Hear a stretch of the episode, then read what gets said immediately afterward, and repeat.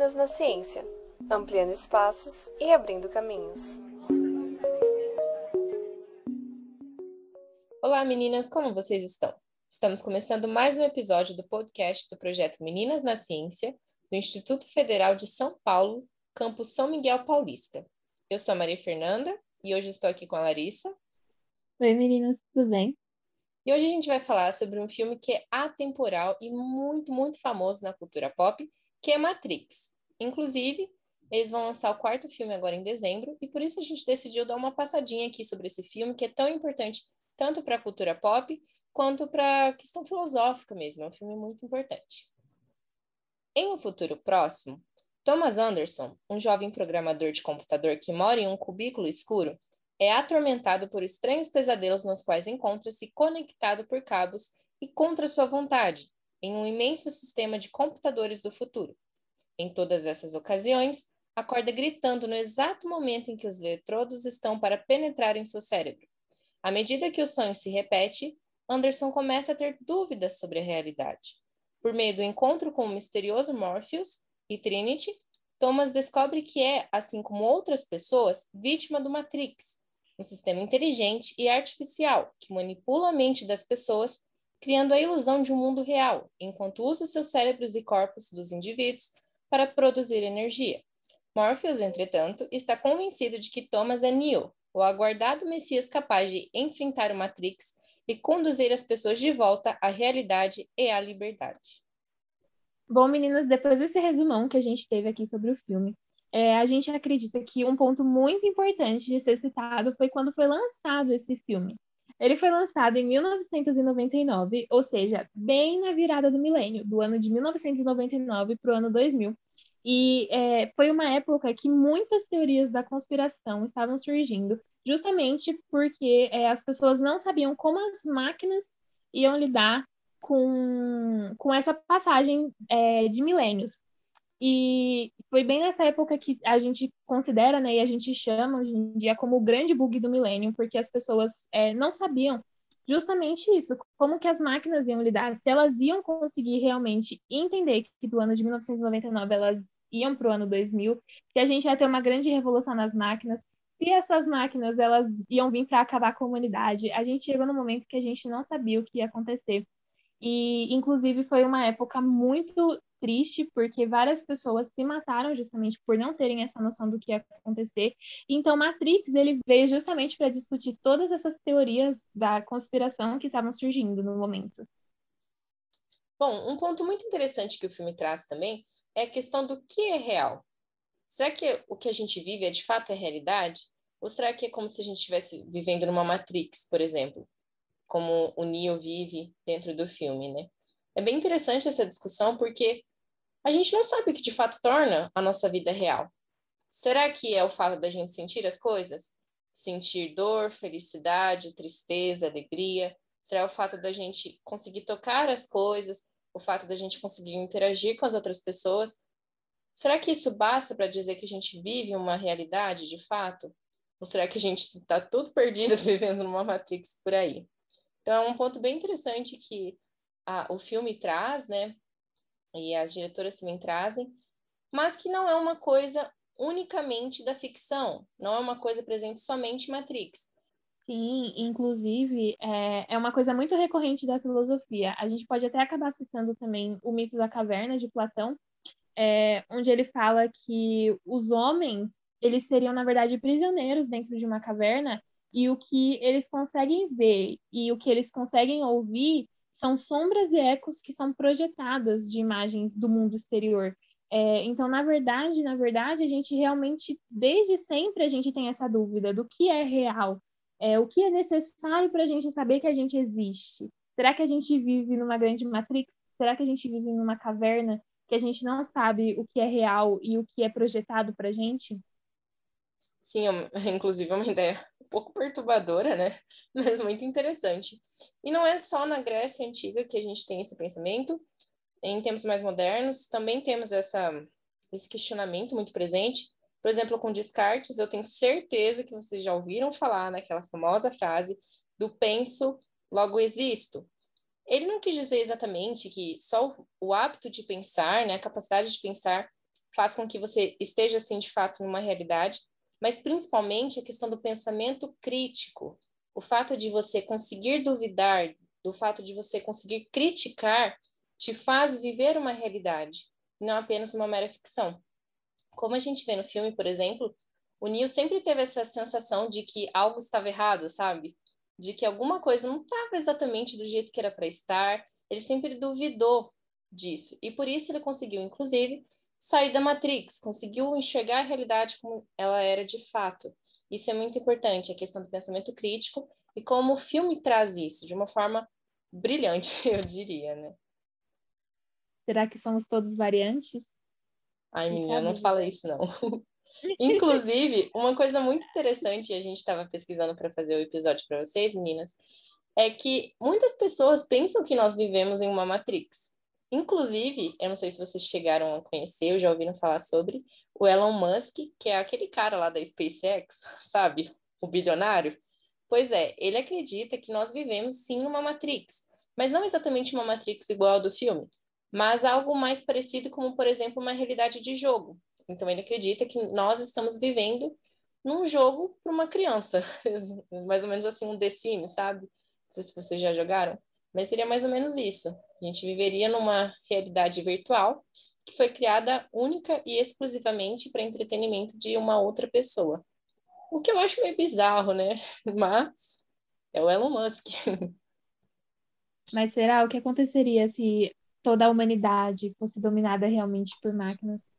O Elon Musk pode estar no futuro e a gente não está sabendo, mas vários filmes e várias é, séries e livros trazem essa perspectiva de o que aconteceria se o mundo realmente fosse dominado por máquinas, se a gente não tivesse controle das nossas ações, se a gente realmente vivesse num grande The Sims. É, vários filmes como filmes agora, né, mais recentes e livros também, como Duna, Eu Robô, eles trazem essa perspectiva de como seria se no futuro ou até no presente, mas como no caso da Matrix a gente acabe por não saber como que seria a humanidade se a gente fosse tudo dominado por máquinas, sem a gente saber, ou a gente às vezes sabendo, tendo conhecimento sobre isso. Exatamente. Inclusive, falando um pouco sobre Duna, eu sei que o pessoal não aguenta mais que eu fale sobre Duna, né? Mas vou falar sim. Toda a filosofia de Duna é baseada justamente no fato de que a humanidade sofreu com uma espécie de ataque da inteligência artificial e que por isso a humanidade teve que erradicar com qualquer tipo de tecnologia que envolvesse a, a tecnologia da, da inteligência artificial, né? E por conta disso, toda a história da humanidade mudou, e aí, a partir daí, né, que se formou toda a história de Dune e tudo mais. O Eu Robô, que a, a Larissa citou, é uma obra do Isaac Asimov, muito boa, inclusive, é um livro com um conjunto de contos só sobre inteligência artificial.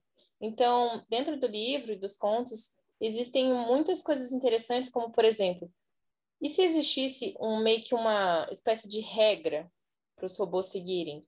Uma espécie de regra que toda inteligência artificial teria que seguir, como, por exemplo, nunca ferir nenhum ser humano, ou nunca conspirar contra a humanidade, ou algo do tipo. Então, são coisas curiosas, assim, que talvez seria interessante, talvez, não vou negar, não, né? Mas que não são muito discutidas atualmente, que seria interessante, né? Não só isso, a gente também tem várias outras séries e filmes, como por exemplo Black Mirror. Eles trazem vários, em vários episódios diferentes, eles trazem essa pegada de como seria o mundo se ele fosse dominado por máquinas, ou se é, acontecesse em algum momento acontecesse alguma coisa que a gente precisasse muito da tecnologia, umas tecnologias muito desenvolvidas, mas que no final, ao invés de elas acabarem ajudando a humanidade, elas acabariam é, atrapalhando a humanidade, né, num certo sentido. Sim, inclusive esse episódio que a Larissa comentou é o Metalhead da quarta temporada. É um episódio um pouco polêmico, né? Muita gente critica e tudo mais. Mas é interessante o que ele traz, que justamente essa questão da humanidade cria uma máquina, ela cria uma inteligência artificial justamente para facilitar a vida né, da, dos seres humanos, para trazer mais conforto e, de certa forma, para realizar trabalhos que a gente não quer tanto assim, né, fazer.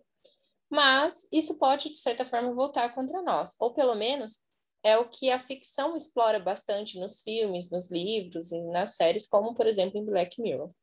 Outro livro muito interessante também, e que acabou virando filme por alguma razão que eu desconheço e não gostaria de conhecer, que é o livro chamado Android Sonho com Ovelhas Elétricas, do Philip K. Dick. É um livro excelente que também trata sobre a questão da inteligência artificial, que são os androides. Os androides são robôs muito, muito evoluídos, assim, muito parecidos, inclusive, com os seres humanos. E o livro trata uma questão muito interessante do que é ser máquina e do que é ser humano. Qual é a linha tênue que divide essas duas coisas, né? E é bem interessante. Por mais que a gente esteja falando sobre um episódio de Matrix, é importante salientar, né, que Matrix é baseado nessas grandes obras, né? Ela, ela, o filme tem uma conexão muito grande com essas obras. E justamente porque é um tema muito recorrente na humanidade, desde que foi criada a primeira máquina, a gente pensa, né? O que será que poderia acontecer se a máquina voltasse contra nós? Será que a gente sobreviveria? Será que haveria uma guerra? Então é interessante pensar nessa temática, não só na ficção, mas também na nossa vida real. E agora, voltando para um dos primeiros pontos que foram citados aqui, é, é sobre como o filme, ele, de certa forma, é um filme antigo, é um filme que já tem mais de 20 anos, é, que foi lançado em 1999, mas ainda assim, é, os efeitos especiais que esse filme tem, eles são de uma tecnologia assim que a gente pensa que realmente é, deve ter acontecido tudo e a gente vive numa grande Matrix, porque os efeitos especiais eles são tão bons e são tão desenvolvidos é, em várias várias cenas eles têm é, uma tecnologia muito grande, porque eles tratam da máquina, então eles tratam como o mundo seria se ele fosse dominado por máquinas. Isso não é uma coisa fácil de se fazer. Sim. Hoje em dia a gente vê, é, hoje em dia a gente vê alguns filmes assim é, que tem uma a gente hoje em dia tem né uma maior facilidade com esses efeitos especiais de lidar com isso hoje em dia a gente vê tantos filmes é, que não são tão antigos assim mas que têm os efeitos especiais que não são tão bons e a gente acaba parando para refletir é, a gente acaba por parando para pensar o quão bom foi a direção desse filme, o quão bom foi a fotografia, o quão bom foi os efeitos especiais que realmente fazem a gente pensar que aquilo é muito real e que parece muito assim, uma coisa muito real que pode acontecer no nosso dia a dia. Inclusive, um ponto muito interessante da gente comentar são as técnicas que foram desenvolvidas justamente para o filme, né? Exclusivamente para o filme, que são as técnicas de câmera lenta, eu acho que é muito, muito famo famosa aquela cena, né, do Neo desviando das balas que saem da arma do Sr. Smith. E, de fato, aquela cena marcou a história do cinema, justamente pela, pela questão dos efeitos especiais. Isso é bem interessante da gente comentar. Além de ser um filme com questões filosóficas, né, dessa questão da realidade, do que é ou não real, e de como lidar com a realidade, mas também foi um filme muito, muito importante para a evolução do cinema e principalmente para a evolução dos, dos efeitos especiais, né? E por fim, meninas, qual vocês escolheriam? A pílula azul ou a pílula vermelha? Ai, gente, honestamente, vivendo na atualidade, nesse Brasil, com essa política, eu escolheria a pílula azul, com certeza, porque por mais que a ignorância seja uma coisa ruim, em, muito, em muitos aspectos. Eu acho que, às vezes, entrando numa questão mais filosófica, né, claro, a realidade pode ser muito dura, como a gente viu, por exemplo, no personagem Cypher, que foi o cara que, inclusive, traiu toda a, a liderança rebelde, né? Que ele praticamente vendeu o pessoal para as máquinas, né? Ele justamente comenta com o Neo, logo que ele chega na nave, que ele meio que tinha se arrependido da escolha, né? Ele fala assim: Nossa, eu deveria ter escolhido a pílula azul.